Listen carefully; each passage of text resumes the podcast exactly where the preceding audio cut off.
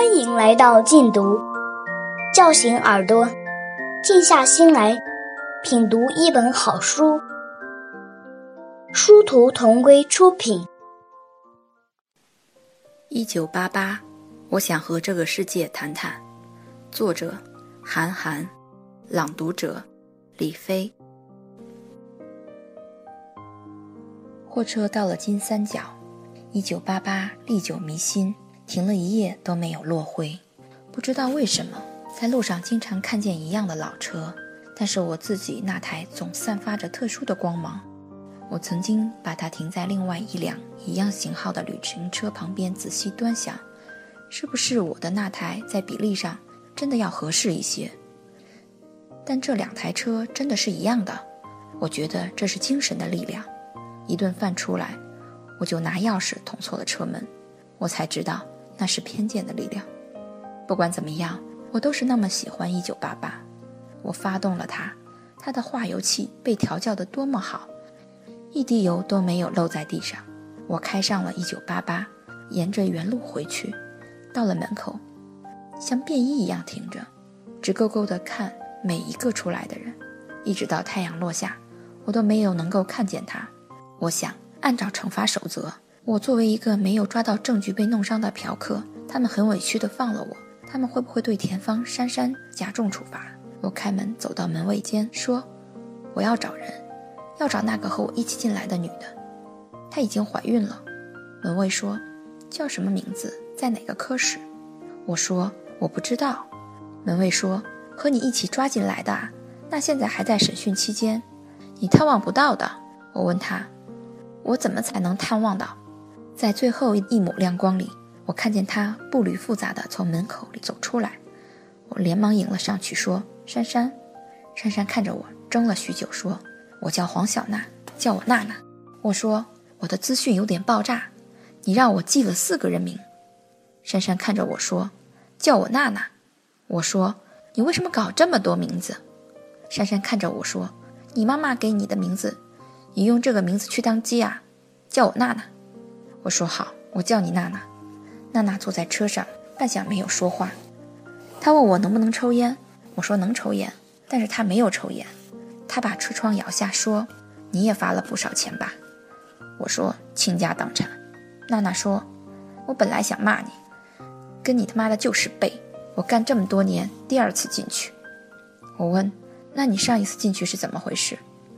娜娜又摇上窗，潇洒地说：“我刚干这个。”攒了两万，想回家干服装生意，但最后一票的时候，可能也不是最后一票，反正就是最后那么几票的时候给抓了，罚了两万才出来。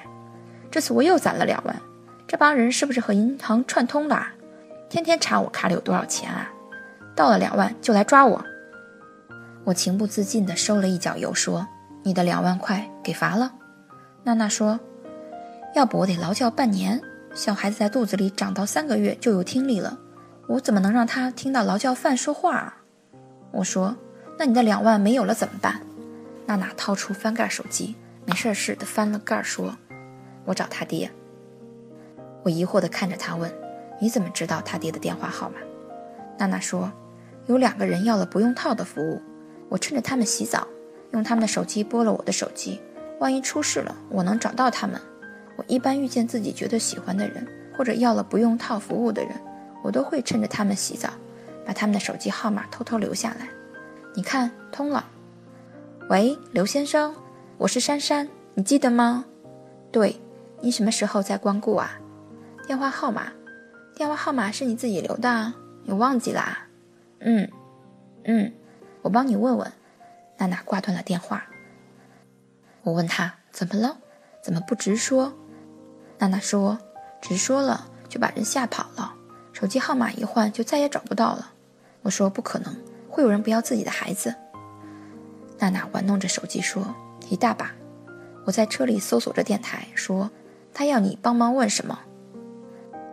娜娜叹气道：“他要让我问问有没有新来的姐妹。”我说：“那你就得说有。”娜娜说：“是的。”娜娜拨了号过去，也许断线了。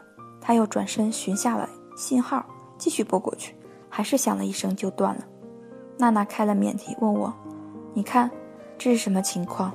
我说：“我知道，以前我的女人躲我的时候就这样，想一下就是盲音。她把你拖到防火墙里了。”娜娜问：“什么墙？”我说：“她把你的手机号码放在黑名单里了。”娜娜说：“哦。”我抚了抚她的头发，说：“不要紧。”娜娜骂道：“这个乌龟王八蛋，一本正经的一个人，戴个眼镜，斯斯文文，说他怎么事业有成，说做男人最主要的是负责任，一有事，找上去就怂了。”我想安慰娜娜几句，结果变成了为这个男人开脱。我说：“娜娜，你也没说是什么问题。”说不定那个男的就是不想再出来玩了，你给他发个短信，黑名单里的短信，万一哪天他看到了呢？娜娜说：“嗯，你真热心，什么都懂。”我说：“我就懂这个，因为我以前的女朋友屏蔽了我以后，我就给她发短信，她能看得见。女人都天生想知道别人感情故事的发展。”娜娜暂时把自己置身事外，关切地问道：“那后来呢？”我说：“后来很好。”他男人给我回消息了，消息上说今天是我们一周年纪念日，我们感情很好，请你不要再骚扰他。我说，娜娜说，哎呀，那你一定很难过。我说是啊，可我和他分手才两个月。娜娜完全忘我了，问道，那你找他干什么呢？我说，他老在外面混，认识的人多。那个时候我一个朋友进去了，我想问问他认识不认识什么人。娜娜。开始延伸这个故事，问道：“你朋友怎么进去了？”我说：“他袭击了化工厂。”娜娜问：“谁是化工厂啊？”“哦，是化工厂啊！他袭击化工厂干什么？”我说：“这个故事挺长的，我以后和你说吧。你先给你那个先生发短信。”娜娜说：“哦，其实我是比他还要紧张的。虽然我们是患难之交，但我其实对这个女孩子并无感情。”我希望她一切安好，然后下车。我希望他联系的下一个人可以帮到他，这样他就不必向我借钱。我无心无力带他一起上路，他只是我旅途中一个多说了几句话的妓女而已。我们到了一个马路边超市，我停下了车，给了娜娜一百块钱，说：“娜娜，去买一些东西，我在车里等你。”这个超市是一个山寨的大超市，灯光明亮，超市门口有五彩的布。横支起的一个露天台球桌，很多赤膊的青年猫着腰在打台球。对面是一个巨大的厂房。娜娜接过钱，往前跑了几十米，又折回来问我：“你要吃什么？”我说：“随便。”在车里等待的时间，我不停地搜索着当地的电台，可是那些街道旁边的小镇边都只有同一个类型的节目。我从调频九五一直拧到了调频一百零九。只能听到不停有听众打电话进来，要不是不行了，就是性病了，连个音乐都没有。台球桌那边开始喧闹，一个肤色黝黑的平头男子，他解下了皮带，用皮带头抽着对面桌的两个男子，旋即裤子掉了下来，他索性脱了牛仔裤向那边两人扔去，那两个人落荒逃走。男子捡起裤子，把两个裤腿往身上一系，站上了台球桌。对着剩下的十几个男子说了一堆话，我不知道他说话的内容。他像极了我的哥哥。我回想起了我从旗杆上掉下来以后，这个旅途上，我打算在一切等待和寂寥的时候，将我的童年回忆一遍。对了，我忘记告诉你，我有一个哥哥。作为遵纪守法的好家庭，我当然不可能有一个亲哥哥。这个也不是我的表哥，他是我的邻居丁丁哥哥。他是一个大学生，是我们附近的榜样。那个时候，大部分人都要去考职校和技校了，因为职校和技校最见效。我哥哥考取大学以后回来的第一周，好多周围的职业和技校生都围着我的哥哥，要看看我哥哥的课本。他们想知道我哥哥都学了些什么，大学和技校有什么区别。我哥哥只拿出了两本书，一本《八月之光》，一本《愤怒的葡萄》，说我的书单都有四页纸。我们都知道他在装叉。但我还是被他深深的迷倒了。丁丁哥哥说：“你最爱读书，你拿走一本去读吧。”三年级的我选择了一本《愤怒的葡萄》，因为它看着更好看一些。但我只读了一页，因为它完全不是一本讲葡萄的书。而我在我家养鸡的小院子里种了葡萄，葡萄藤已经开始沿着晾衣杆的竹架攀爬。我想知道葡萄是怎么想的。葡萄的人生是怎样的。隔了一天，丁哥哥来找我，我收回了那本愤怒的葡萄。他说：“我昨天晚上想了想，我觉得你也看不懂。在他身边所有人里，我就管他一个人真心叫哥哥，因为我最钦佩他。他学习成绩好，血气方刚，总能挺身而出。虽然他总是为了姐姐们挺身而出。丁丁哥哥去过很多很多地方，他每次回来都会给我讲他旅行的故事。他总是代表这里，代表那里，去到必须要坐火车才可以到的地方。”而我连火车都没有见过，我第一次看到火车便是丁丁哥哥带着我，我坐在他自行车前杠上，他一直不停地蹬，速度飞快，我紧紧地抓住把手。丁丁哥哥说：“如果我们有一台摩托车就好了。”我问他：“你会开吗？”他说：“当然。”一个多小时以后，我才看见铁轨。我们又等了一个小时，我终于看见第一列红色的火车从我眼前开过。一如所有儿童的本能，我开始数着车厢数。突然，我发现异样，问丁丁哥哥道：“咦，为什么火车不是绿的呢？”丁丁哥哥说：“邪了，我也是第一次看见红色的火车。也许是国家领导人坐在里面的专车，所以是红色的。”我马上立正，对着火车敬了一个礼。丁丁哥哥连忙问我：“你这是干嘛？”我说：“我在向领导人致敬。”丁丁哥哥说。火车开那么快，领导人根本就看不见你敬礼，可我还是笔直的在敬礼。火车的最后一节呼啸而过，丁丁哥哥大喊一声“礼毕”，我这才放下了手。那一天，我的屁股坐开了花，你能想象在一根单杠上坐了两个小时无所事事，该是多么的蛋疼？但是我依然坚持坐在前面，因为如果坐在后庭，丁丁哥哥高大魁梧。把我前面的视线挡得死死的。回来的路上，我兴奋难抑。第一次远行，丁丁哥哥便带我看到了国家领导人。后来，丁丁哥哥去的地方更远更多。他去过香港，他甚至坐过飞机。他对我们说，坐飞机的经历，周围围绕着三十多个从各个地方赶来的人。丁丁哥哥告诉我们怎样登机，还要过安全检查，在跑道上加速的时候，推力是多么的大。然后一句起飞，我们的头都同时一仰，感同身受。我有任何不懂的事情，我都会跑到隔壁去问丁丁哥哥。当然，我妈妈叮嘱过他，不要帮我做数学题。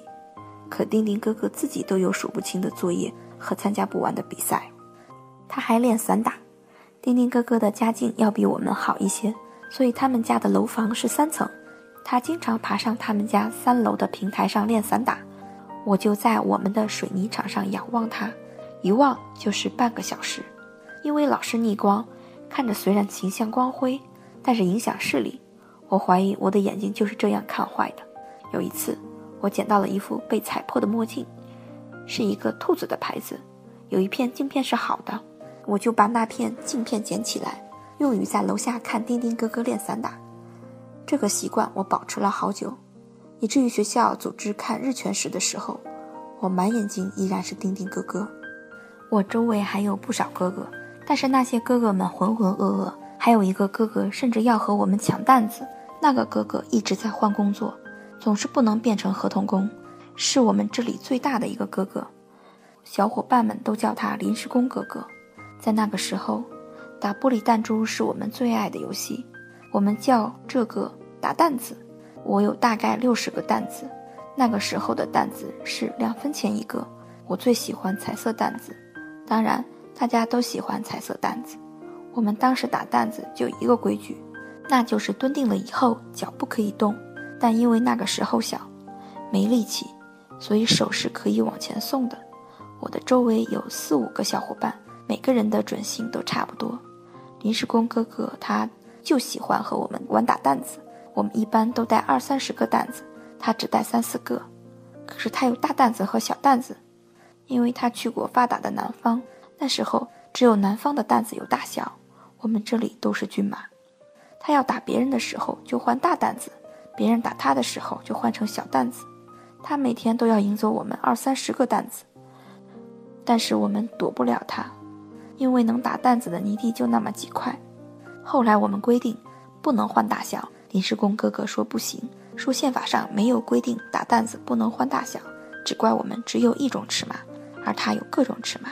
我们表示不相信，因为我们是少年先锋队员，法律一定会保护我们的。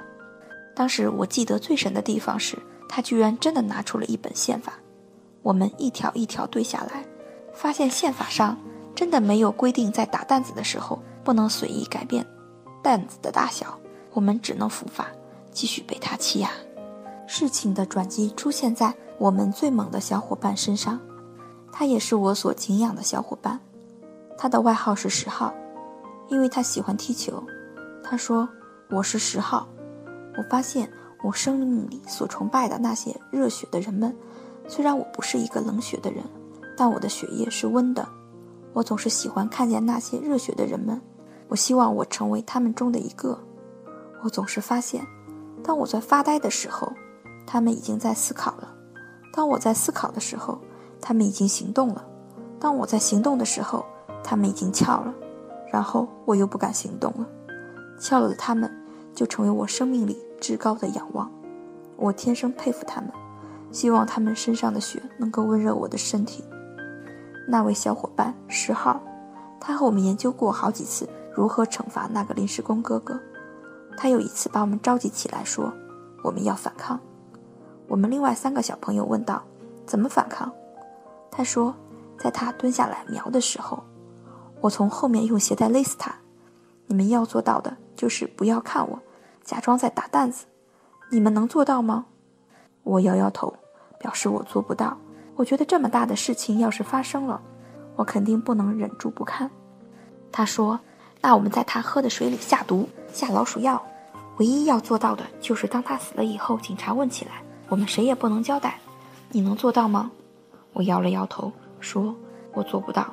只要我爹拧我屁股超过一百八十度，我就什么都招了。”十号当时从书包里掏出了语文书，翻到了刘胡兰的那一页，说：“你看看。”我当时还是低年级，没有学到这篇课文，在我年少的记忆里，我只是觉得非常好奇，为什么？他们总能瞬间的掏出一本书来。我仔细的看完了刘胡兰，非常气愤。我问十号：“刘胡兰长什么样？书里的图都被你抠下来了。”他解开了自己的衬衫，露出了白背心上赫然贴着刘胡兰。我想，这应该是中国文化衫的起源。他让我看了一眼，马上就把衣服扣了起来，说：“我估计你这样的人还是会招的。你太怂了，我还得再想一个办法。”那一天打担子的情景，我记忆犹新。在我们打到第二局的时候，临时工哥一如既往的来了。我仔细地端详着临时工哥哥的相貌，就像端详一具将死的尸体。临时工哥哥单眼皮，有点朝天鼻，大耳朵，牙齿有一颗是黄的，有口气，一米七，穿回力。那天的担子我打得非常心猿意马，很快就输剩三粒。我一直注意着十号，十号没有带水，没有带刀，穿的鞋子也没有鞋带。周围也没有板砖，十号会怎么杀人呢？轮到了临时工哥哥，临时工哥哥不动声色从兜里掏出了大号担子，瞄准了我那颗彩色担子。十号已经到了我的担子后方，临时工哥哥打歪了，他朝自己吐了一口唾沫。十号马上捡起那里大担子，向着河岸飞奔起来。我们所有的人都怔了几秒，下意识地紧跟着飞奔。临时工哥哥反应了过来。他三步就已经超过了率先启动的我，直逼十号。十号离开河岸还有一百多米，我知道他想把这颗担子扔到河里，但是临时工哥哥没几步已经在他身后几米。忽然间，他捂住嘴，一弓腰，把大担子吞了。我们所有人都愣了。临时工哥哥上前去说：“你吐出来。”十号说：“我要死了。”临时工哥哥撒腿就跑。我鄙视这些撒腿就跑的人。